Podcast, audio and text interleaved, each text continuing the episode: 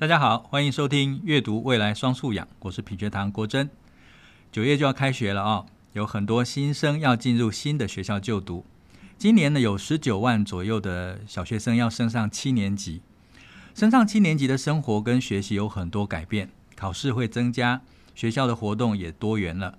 那我们今天呢，特别邀请两位刚从九年级毕业，接着要进入下一个求学阶段的同学，来谈谈他们是如何度过国中三年的学习。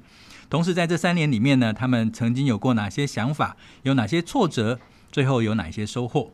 同时，也想请他们建议七年级的新生们怎么样度过这三年会比较好。所以，今天的两位来宾，第一位是樊佑，第二位是小宝。来，两位请介绍一下自己。好，那我先好了。嗯，我呢，都说昵称是林小宝了，就混在外面鬼混的都叫林小宝。然后本名呢是林思朴，啊思。思想的思，玉字旁的朴。然后国中三年是用一句话来形容，就是很狂的三年，很狂的三年，很狂的三年，嗯、就是干一些别人不干的事情。哦，这个我们这个我们稍后再说。是，谢谢小宝。那请樊佑来介绍一下自己。好，那我的名字是林凡佑，然后现在是升高一嘛。然后我觉得我的国中三年相较之下算是比较。按部就班的那种，对，就不像他可能会做出一些比较 狂的，对，脱离秩序的事情，大概是这样子。明白。所以看样子今天两位来代表的天平的两端，一个是非常狂放不羁的小宝，另外一个呢是按部就班的反右。好，那我想请教两位哦，就当初从小学进到国中的时候，你有想象过国中的生活应该是什么样子吗？那后来真实的生活跟你想象中很贴近，还是其实落差非常大？那有哪些事情是跟你想象不一样的？我想请樊祐先聊聊你自己进入国中时候的感受。就是在当时我们国小大概六年级的时候，老师就是上课会很常提到关于高国中的事情，然后当时的老师是说，你的国中的读书量会突然增加，然后考试量可能会翻倍。所以当时可能就会有一点心理压力，想说在我的暑假或者是可能国小六年级就要开始准备一些关于国中课业的事情。对，但是呢，所以有很多我的朋友都会在可能暑假的时候就先去补习班补习，然后先预备下一个阶段的课程。但是呢，因为我自己是没有，就是那时候暑假嘛，想说都已经读了六年了，怎么可能还要？暑假还要继续读书，所以就休息了一下。然后呢，当时升上去的时候，第一次段考我是考第七名。然后那时候就想说，我好像真的没有那么强，然后真的需要补习。但是后来我还是乖乖的做好我自己该读的书，然后读完，然后没有去做额外的补习，然后最后还是可以让自己成绩就是维持在大概前三名的成绩。所以我觉得，其实国中的课业是确实比较重，然后确实考试也比较多，但是其实你不会那么难以去适应。所以国中的确在生活上面、学习的科目跟内容的难度，还有考试上面都增加了。那一开始您说考第七名，我觉得第七名不错啊，不错，不错。可能是因为国小付出，就是国小可能段考前。可能三四天才准备，然后那时候也可以得到比较不错的成绩。但是像国中你这样读就没办法，所以那时候心理落差可能会有一点大，这样子。所以等一下可能有另外一个问题想要请教樊佑，就是看样子你小学就是一个在学习上面还蛮有自主力，能够自行安排学习功课的时间。但是进入到国中的时候，你发现那个准备是不够的，所以你自己又做了调整。好，那我们等一下后面再来谈你。你的调整，那小宝嘞？小宝，你进了国中之后，跟你国小对国中生活的想象有什么不一样？我国小其实读的是体育班，就是其实国小是比起普通班的一个更什么更开放、更讲难听点叫散漫了，就是更、啊、更散漫的地方。对国中的想象其实不多，因为对他们对其他人来说，可能就是打球嘛，就是打球一直打打打打上去。他们可能到高中到大学，其实都是打球比赛中、打球比赛中、打球比赛中。但是对我来说，就是因为我妈是国中老师，啊、嗯，这这这一点直接承认，所以说我其实对国中的大概就是有个概念，就是你学的科目会变多嘛。嗯。你课业压力，你年纪越大，你当然学的东西自然会越多。所以你其实你是会有预感这件事情。但当你真的进到了学校之后，那其实是跟国小都完全不一样的概念。就拿最直观的制服这件事情，我们国小是没有制服的，我们国小爱怎么穿就怎么。但你到了国中之后，其实我觉得国中它是一个跳板啊，就是你要高中其实是一个很社会化的时候，但你国中你就跳板，你要有一种开化的感觉，要像个人，你就开始。跟更多的人接触，然后你就去调试那些东西。说想象其实是一样的，但是还是会有些许的差别。就是你的课业压力会慢慢越来越多，越来越多，越来越多，而且它是一直叠上去的。因为原本可能你不用读的科目，到后来你就开开始掉很难的读。因为但有的时候其实某一些科目，例如英文，它可能国七的时候还在做一个衔接的东西，但到了国八嘛，那个程度就直接往上窜。所以说，它其实是变数很多啊。哎，所以小宝，从刚才你的分享里面，我听到一件事情是，国小当然就是自由自在，甚至你说你念的班级是像体育班一样的班级，所以很多都可以顺着你的意思随心所欲。老师在课堂上面也给比较多的自由度，但国中就进入到你刚才所说的一个过渡的阶段，所以呃，再也不是你自己随心所欲。时间上面的安排，或者是兴趣上面的选择，好像也就不再是像你以前可以自己做比较多的安排。那因为那个过渡是要进入到高中，那你刚才对高中的说法是，高中就是一个比较社会化的环境了。所以国中对你来讲，它是一个从原来你自己能够做决定的状态，进入到一个你可能要跟着大家，啊、呃，有一个次序。像你举的例子，就是本来不需要穿制服，但是进入国中就需要穿制服。那这有给你带来什么样的困扰吗？其实困扰，像我自己，我就是一个很喜欢跟戏剧啦这种，就是很很不很很不爱念书啦，嗯，就是对念书没兴趣，然后对同龄人他们玩什么电动也没兴趣，就是你会感觉两个圈子的人，嗯，但是你要怎么调试说，哦，我跟你今天假如说必须得要聊天了，嗯，你还是能够。你就是会有那个压力，说我还是得要去尝试理解一下别人的东西，是，就你必须你得要去尝试理解，但是你又要在这个跨度里面去调试，就是给国中生的一个，给国七的一个那个建议，就是你要学会调试。例如，不管是考试压力、课业压力的调试，或者你跟同学之间人际关系的调试，就是你要调到一个说，我认为我舒服的状态。其实主要还是你你你舒服，别人舒服，那个是在在说，就是你自己你一定要先舒服，是，你得要先找到一个我我蛮自我中心的，所以你一定要先找到一个你能够过得好的，就至少过得比较差的状态。是，所以在这个调试的过程里面，小宝你的原则就是我会学着去跟别人开始建立呃过去没有的一种呃互动的关系，但这个互动关系。也保有你自己觉得一种舒适的状态，能多少就多少，是不能的话，那我们就我们就自己自己混自己的，因为其实也还好。诶，那如果从这边我们进到下一个问题哦，那两位觉得自己在国中这三年学到了哪些事情？当然学校的功课学到很多哈、哦，那除了功课之外，学到哪些事情？那在这三年里面，你觉得很有成就感的啊、呃、经验是什么？那学校里面你觉得最难的事情呢？那这三年有什么遗憾？在学校学到了哪些事？我觉得你会发现，你可能小时候被很多人捧的，但是你到了国中呢，你会发现，哎，其实也有很多人也是类似的，只是在不同的领域，你就会慢慢的知道一件事情，就是说每个人的强项不同。嗯，就你会知道，天生我材必有用这件事情其实是没错的，是真实的。然后呢，你也会知道很多就是。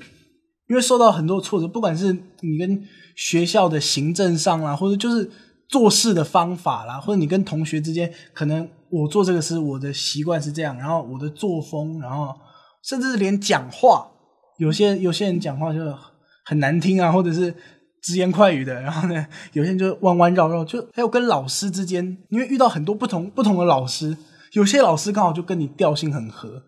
你会遇到你喜欢的老师，跟你或就有些老师他可能是比较怀柔的，就是他比较包容性强的，或是有些老师就是你跟着我走就把你推上去的，嗯，对，就是你会遇到很多不同的老师，或者有些老师就你们自求多福哈，师傅领领进门，修行在个人，这种老师也有啊，啊也有那种那种好妈妈，来我帮你安排好，我帮你安排好，你就这样做就好，就都有了。你一定要找到一个你喜欢的或者你能够搭配上的老师，还有你得要能够有一个地方，不管是同学，不管是辅导老师，不管什么，你得要能够有人可以跟你聊天，就是你得要能够把自己的想法说出来。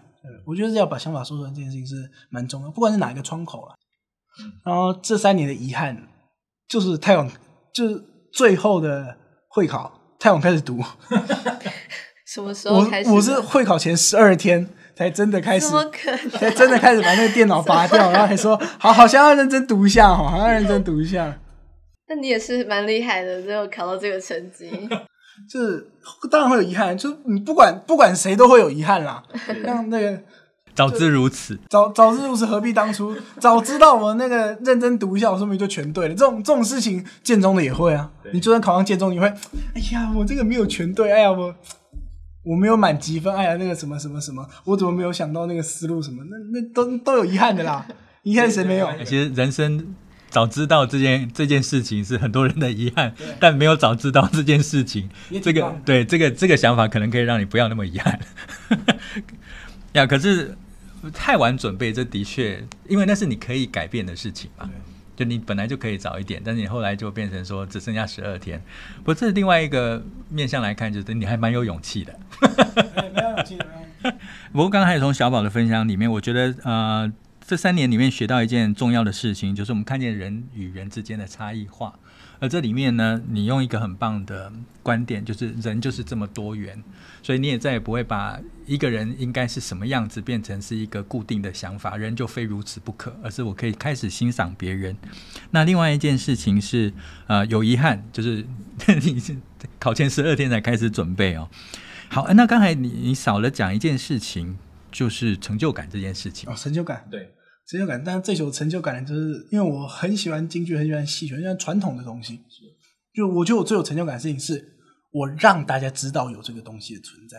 就是谁谁一提，就我希望的事情是说，他们 N 年以后如果看到了，如果在网络上面或者什么看到了京剧，他们会想起来，国中的时候有一个人，他在中央穿堂每天唱戏，每天踢腿。每天踢腿，每天练功，然后在那边跟疯子一样，每天这样吵，每天这样。我希望他们是能够知道有京剧这个东西，能够知道有传统的艺术的这种东西，就他们至少是知道，不管喜不喜欢，我让他们知道有这件事情。像这点，我就是感受很深，因为他基本上虽然说有点，真的有点，有时候会有点吵，但是我觉得他就是。真的是让很多人知道这件事情，而且像是学校有办那种歌唱比赛，可能大部分人都是唱什么流行歌，然后英文歌，但是就是他就是最特别的那一个，他会上台唱京剧。我觉得这是一个真的是一件很特别的事情。对，我觉得这蛮有成就感的，没有成就感，就是你知道，就是你知道那个时候就是其他人上去都是那种，然后就我一个人上去，然后每个因为那那一次我就刚好那妆都已经全全上妆，然后呢。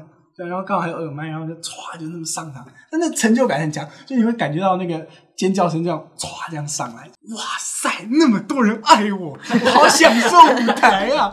就你会有那种享受舞台，就是你，就是你不管你是在中央场或者在中央场看，然后就学弟妹们就抱着便当就过来 边吃，那你当然很很有成就感，但是你就是要知道，你这个成就感可能是一时的，可能是什么，就是就是。很爽啊，就很爽，成就感这件事情当然是爽。欸，不过我觉得小宝刚才也在讲自己喜欢京戏这件事情啊，呃，有一种成就感是来自于你成为众人呃眼光的聚焦的哈焦点，但另外一个我觉得更深层的一种成就感是你让大家能够了解甚至开始喜欢京剧。我我觉得这其实这其实才是我我觉得自己讲讲好听讲的像最棒的地方，就是我让他们知道有这个东西，因为很你知道了，你才会去。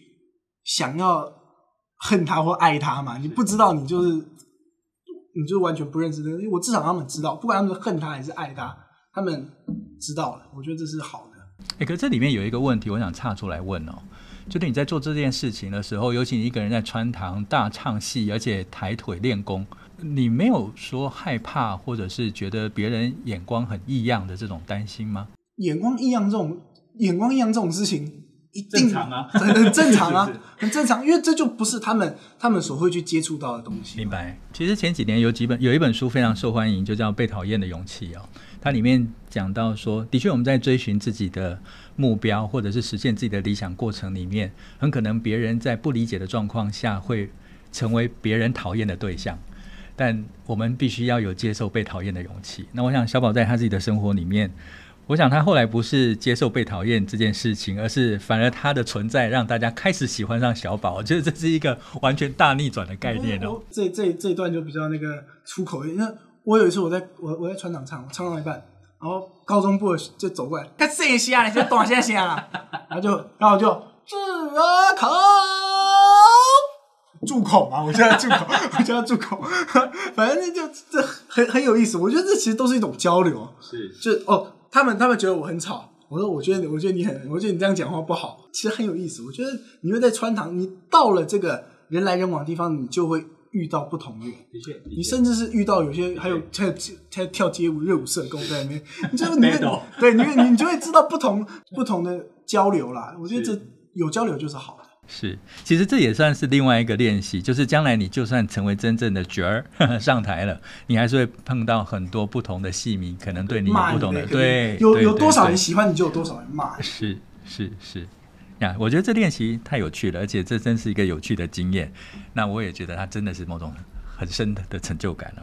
哎，同样的问题，我也想问问这个樊佑啊呀，这三年里面，你你学到了什么？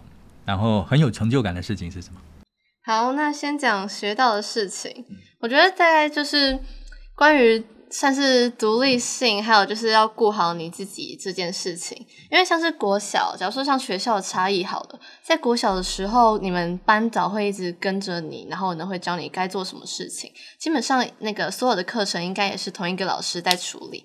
但是呢，上了国中之后，你的班导并不会随时都在教室，然后呢，你的跑堂、你的课，你都要自己知道下一堂是什么，就是没有人会在。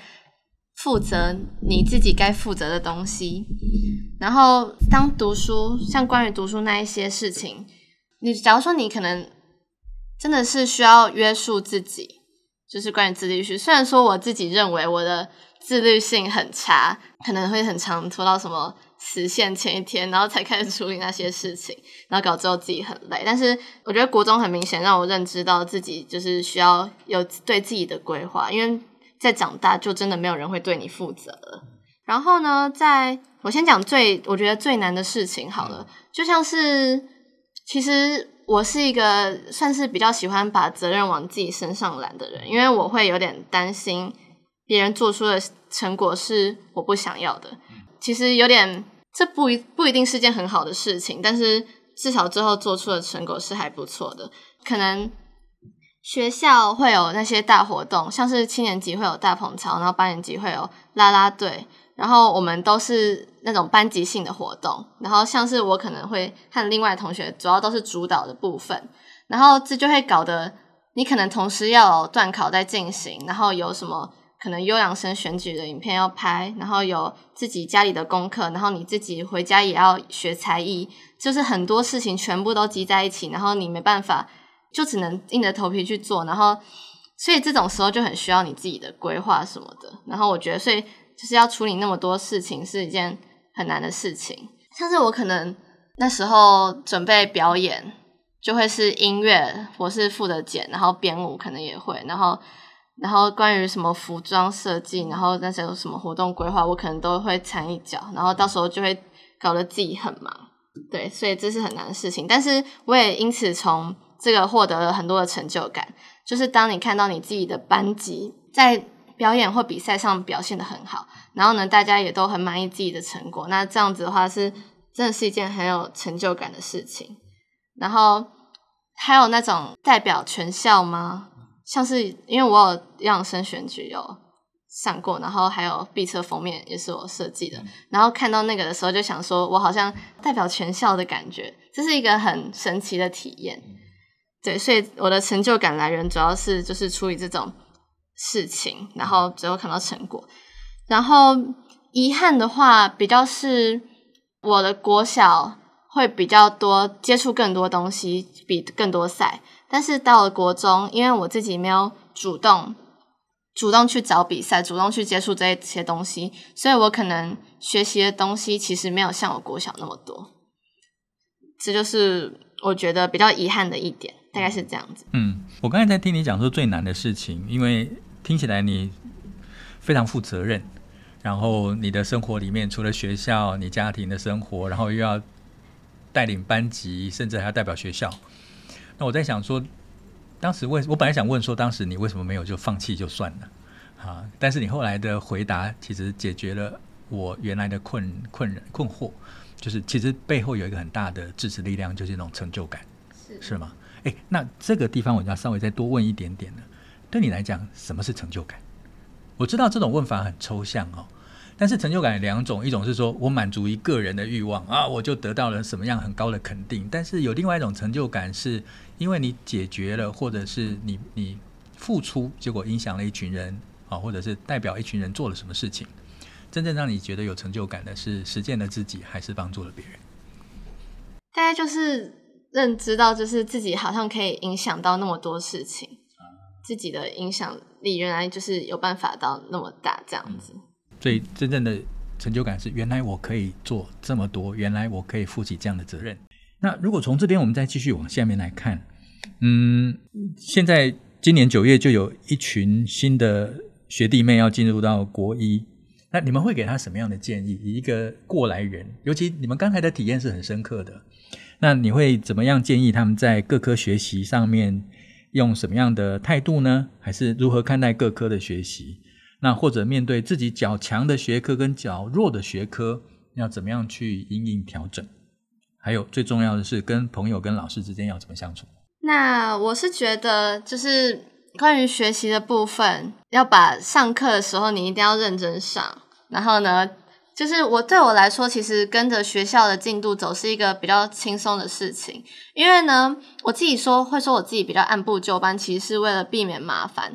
因为其实学校已经帮你铺好了一条路，然后如果你是想要偷懒，你想要做做什么，就是不想跟着学校读书的话，我觉得是可以的。但是你要清楚你自己想要做什么。但是我觉得这对现在可能国中生，我们现在可能比较少接触那些职涯的资讯，但那在你还不知道自己要做什么的情况下，我觉得其实跟着学校是一件比较保守的事情。对，就是比较不会避免那么多麻烦，所以，所以我才选择按部就班这条路。对，然后呢，你就是跟着学校读嘛。然后要，我觉得读书还有很重要的一点就是你的兴趣，因为其实我的数学原本是算是蛮差的那种，但是我后来有上过家教老师的课，然后我才渐渐的对数学产生兴趣。所以我觉得这种方法的话，你可以去找可能 YouTube 影片。像是可能历史，有人用历史做成动画，然后介绍那种历史的有趣小故事。就算那些东西对你的可能整体学习考试不会考，但是可能你觉得会没有帮助。那些影片能让你对某些科目产生兴趣的话，那我觉得会对你的学习帮助很大。因为其实关于强科弱科的部分，我自己是觉得这取决于你读书的吃力与否，而不是。你的学习成果，然后觉得你考差是理所当然，我觉得这件事并不是一件好事。但当然，你还是会有，就是真的比较有兴趣，还比较没兴趣的嘛。所以我是觉得，如果你对于你自己比较不擅长、比较没那么有兴趣的科目的话，你可以在你精力最好的时候去读那些书。然后呢，就是可能你自己读的比较开心的话，是可以在比较轻松的状况下，然后读书时间的话，大概是。三比二，就是不用悬殊太大，因为你还是得顾到你的强科，就不要因为它是你的强科，然后你觉得很得心应手、很理所当然的可以考好，那这样子有时候反而会失常。对，大概强科弱科的部分大概是这样子。那跟老师呢？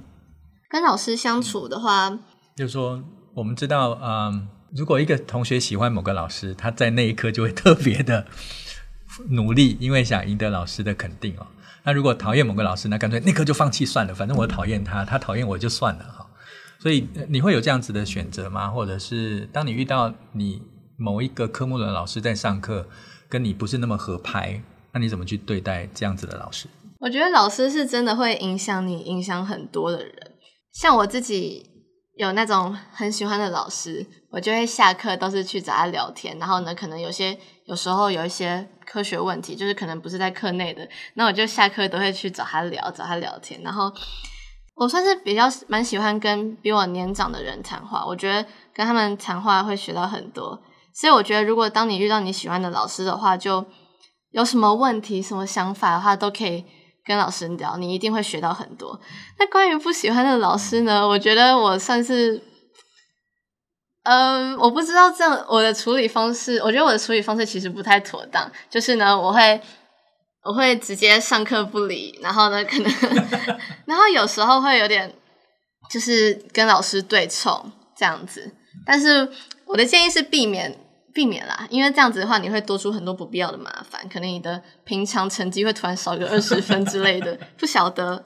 但是呢，但我就是觉得，反正就当让大家自己好过一点，所以我才选择做这种事情，是一个比较冲动的行为。但至少我没有到很后悔这件事情。对，你没来我们班，你你，你要来我们班就是我在干你的事。然后像是像是有些其实因为那个国一到国三一定会有换老师的事情，然后呢，像是可能到换老师你就没那么满意嘛，然后所以我可能还是会同一科我会请教之前的那个老师，就是我就会直接忽略到现在那个老师这样子。对，这是我的做法。哎，所以看起来。呃，当然老师会有差异，但是背后真正影响你学习的，并不是老师的差异，而是你多想要学到这件事情，或者你想要学习的那个想法是持续下去的。我可能跟这个老师在课堂上面没那么合拍，但是不代表我就要讨厌这一门学科，我反而是透过我可能过去我所熟知的老师，再进一步的跟那位老师请教问题。嗯，所以还还是回到你自己的自主嘛。就是你自己在学习上面，你想要获得什么样的成果？就你还是得努力想办法读这科，因为毕竟考试不可能因为你讨厌哪一科就不考哪一科。没错，没错。对，所以你还是就是找到一个最舒服的方式来学习吧。如果真的有不爽的老师，那你就尽量忽略吧。对，嗯、不要影响到秩序就好。嗯，明白。好，哎，那小宝呢？给学弟妹什么建议？还有，我觉得其实各科这种事情就是。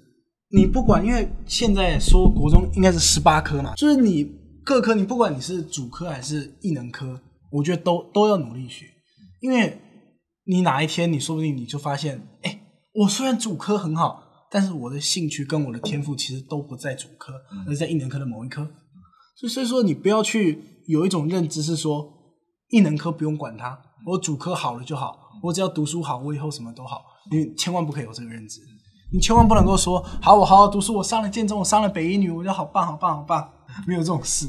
有多少天才进了建中，再往上走，又就有多少天才是死在建中。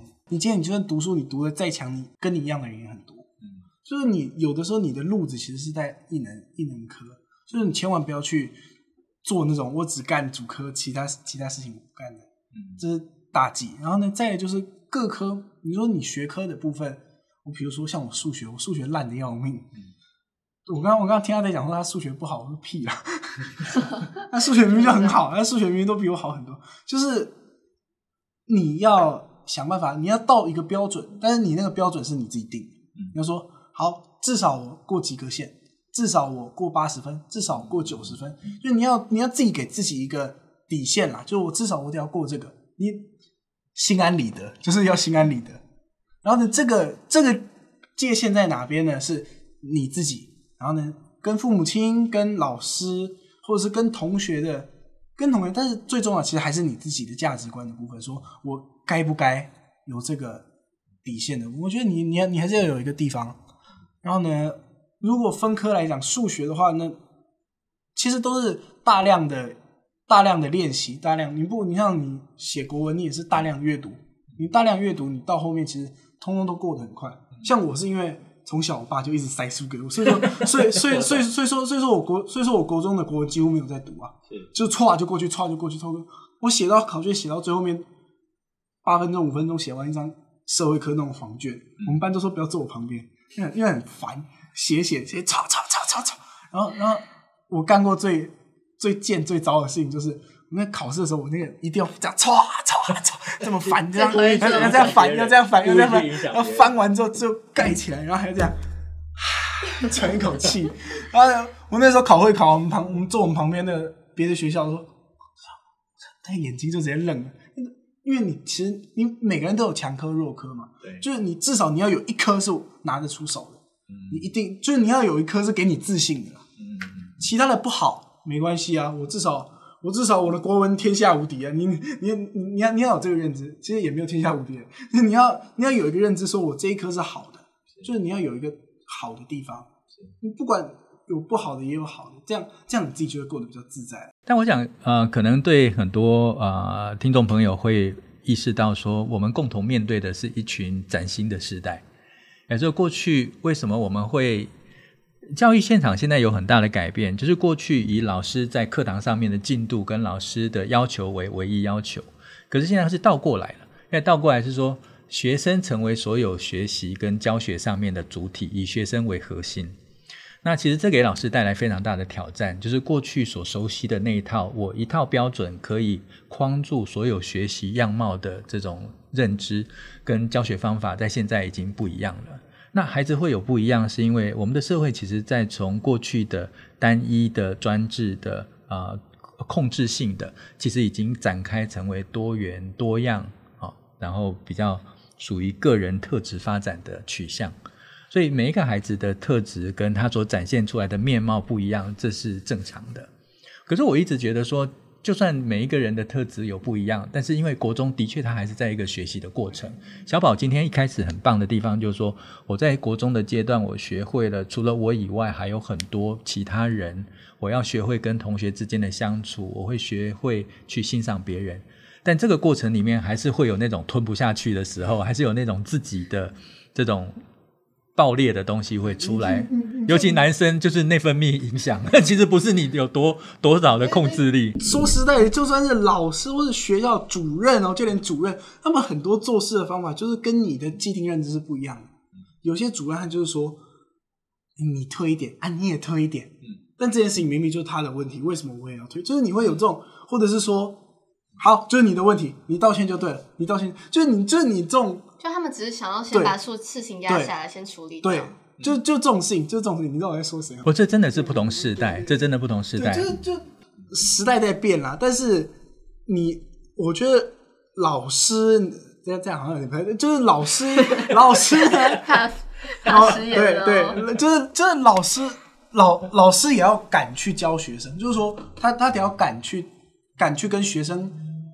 去跟学生去跟学生讨论，就是你要你要你你要能够去跟学生讨论，就是这是其实你是说服同学，而不是把同学压下去。对意见的时代，这其实是一个意见很多的时代。是，所以说，就大家意见得要，就你首先你要先丢意见嘛，这样我们大家才才有机会过得舒服。是，就是老师老师要肯让学生发表意见，学生也要让老师发表意见，你不能够老师一讲话你就打断，这样。绝对是不行，不然你这样子永远，如果大家都没有提出问题的话，那这样子大家不知道问题所在，就永远不会进步。所以我觉得就是学生和老师，我觉得学生可以要可以接受老师的骂，老师的老师的纠正，但是老师应该就是也可能要思考一下，学生为什么会有这样子跟你的冲突，为什么会有这样的反应？是是，我觉得这个这个其实就像说，我们今天也会去批评政府首长，我们也会去批评总统，我们也会去批评政政党之类的。其实我们都要去接受一个，我们就是一个公民的世界，然后我们有很多东西需要透过沟通，但我们每一个人也必须在沟通的技巧上面再再再成长，否则就会发现大家这种对调的方式。反正 其实火爆有没有不好？哎，其实它它有好有坏啊。当然，火爆至少我们我们大家都把心里话讲出来了，我爽了，他说不定他讲出他的心里话，他也爽了。我是觉得火爆有没有不好？一般。蛮不好的，但是那是建立在这个这个世界没有人玩阴的前提底下，就就不要玩阴的啦。我觉得对，我我这个人就是喜欢。好，那我们要对骂是不是？来骂，但是不要不要弄被穿小鞋那种，明白？那很可怕的，明白？神经病。我我一直以为小宝有一个世故的老灵魂，但是没想到今天看到是一个愤青，一个充满热血的青少年。哦，对。他们现在都是所谓的那什么社会恐惧，我其实很多时候是能够不要，能够真真不要找我。他是那种凡凡又是常常班级上面的事物都冲第一个，我是那个好归在后面，我是归在后面。可以可以不要做，好好不要做就算了，不要做就算了。真正真的要出来做就是吼人就对了，真真的要出来做，好吧好吧好吧好吧，就是很明，就是你就不想我我是很懒惰的人，就不要找我不要找我不要找我，就是就是你要去你你你要去有那个该怎么样，有阴就有阳啦，就是你要你要有地方是少的，有地方是多的，就是学弟妹也也要有这个概念，就是说我可能我今天站出来，但我哪一天别人也要站出来。就我也要让别人站出来空间，或者今天说我屌老师，哪一天老师你也要让老师屌你。对，不过我觉得小宝今天讲的这件事情，我觉得能够挺身而出是一件很好的事情。当然，凡佑本身也挺身而出。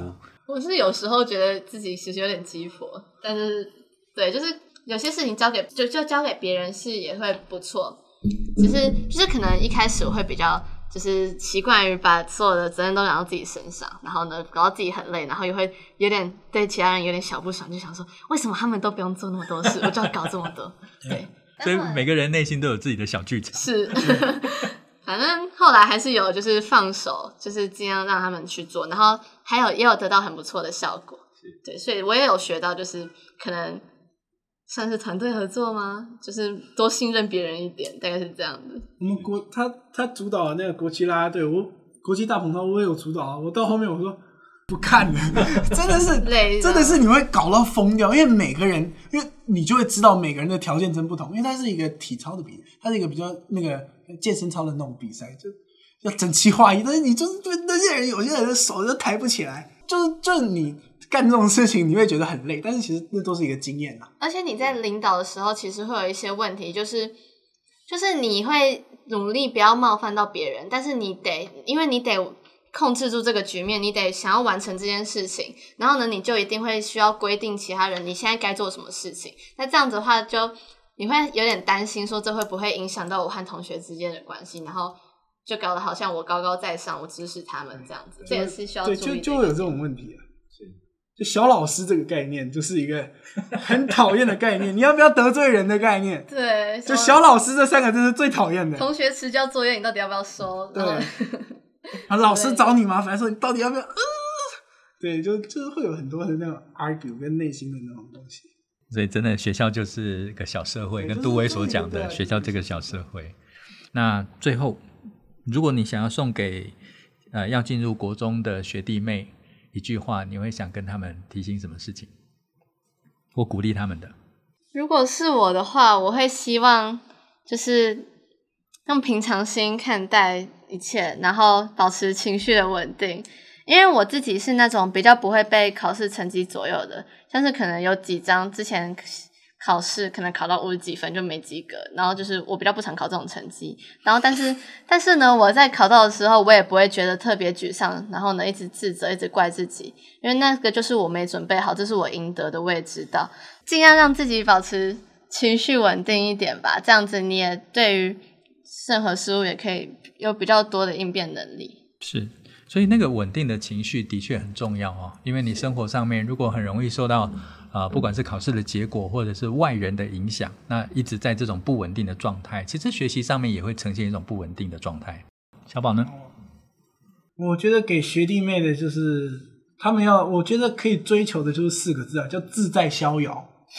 我觉得这这这是我的理想，就是说你要自在，然后你要过得逍遥，就是你。也不是说随心所欲，就是你要在能够一个该怎么样，就是你要在国中这个大框框里面，你要能够有自己的一个空间，说我在这一块里面，我能够我能够很自在的展开你的手脚。国中是一个是一个还有就该怎么样，就是还有爹疼娘爱的时候啊，也不也不是说总有爹疼娘爱。我觉得就是你自己，你觉得自己做这件事情是值得的。虽然说这可能不符合社会秩序，这可能不符合大家认知中的正常的事情，但如果你真的觉得这件事情值得的话，然后真的不要做什么烧杀掳掠之类，就是有坏，就是真的是犯法那些事情的话，那我觉得都是在可接受的范围。嗯，对，我觉得，我觉得可以去尝试。我觉得学弟妹就是要敢狂啊！我我每一次在节目结束之后，呃，总会。整理一下我这次跟两跟不同的来宾访谈后的一些心得哦。那我今天当然也不会例外哦。今天跟两位谈完之后，我就回想到啊、我在国三的那一年，嗯，如果你问我国三那一年我能不能像两位一样在节目上侃侃而谈，坦白讲我办不到。那如果今天问我相关的问题，我大概头脑里面能够整理的东西也有限，因为当时每一个人的生活大同小异。每个人学习的样貌只有分两种，一个叫成绩好，一个叫成绩不好。当时我们写作文只有两种结尾，一个就是消灭万恶共匪，另外一个呢就是将来要成为什么样的人，大概就是这样子一个一个单纯的世界，但它也就是一个非常平面的世界。那我觉得今天非常谢谢两位在有限的时间里面非常生猛的回答。一直失言的，不会，但但这个生猛的回答，我觉得是一种生命力的展现。我觉得这正是我们在过去的学习体体验里面，包括我们自己的学习历程里面比较少看见的。因为所有我们的行为都在某种框框条条下面被规范了，所以什么是好的，什么是适切的？那我们在学习的过程里面，只有学习什么是正确，但我们很少有机会能够去触碰什么是错误。但真正的学习是从错误中学习来的。好，所以我觉得今天呃，两位其实从核心来讲，不断的强调的是一个，不管呃是小宝所谈的这个逍遥自在，好，那或者是说呃反右所讲的保有自我，其实最后的本质都是一个独立自主的人。是。那这也正是我们在新课纲里面想要看到的，我们的孩子能够勇于表达自己，对与错那是另外一回事情。但是在勇于表达自己的过程里面，我们刚才也有一些对话，我们刚才也有把我的想法跟大家分享，我也听到不同的观点，甚至你们两个人在谈话的过程里面互相补充或互相吐槽，我觉得这就是一种沟通，这就是一种真实的状态。那这里面有自己能接受的，也有自己觉得需要学习的，而所有的改变就在这样的过程中逐步的发生哦。